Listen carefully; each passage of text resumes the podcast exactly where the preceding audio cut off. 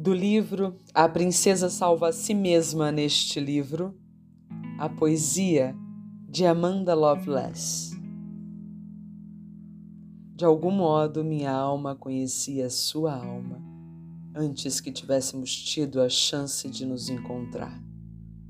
Foi como voltar para casa, depois de um dia muito, muito longo. Eu sou Susana Martins e você acabou de ouvir Expresso Poesia.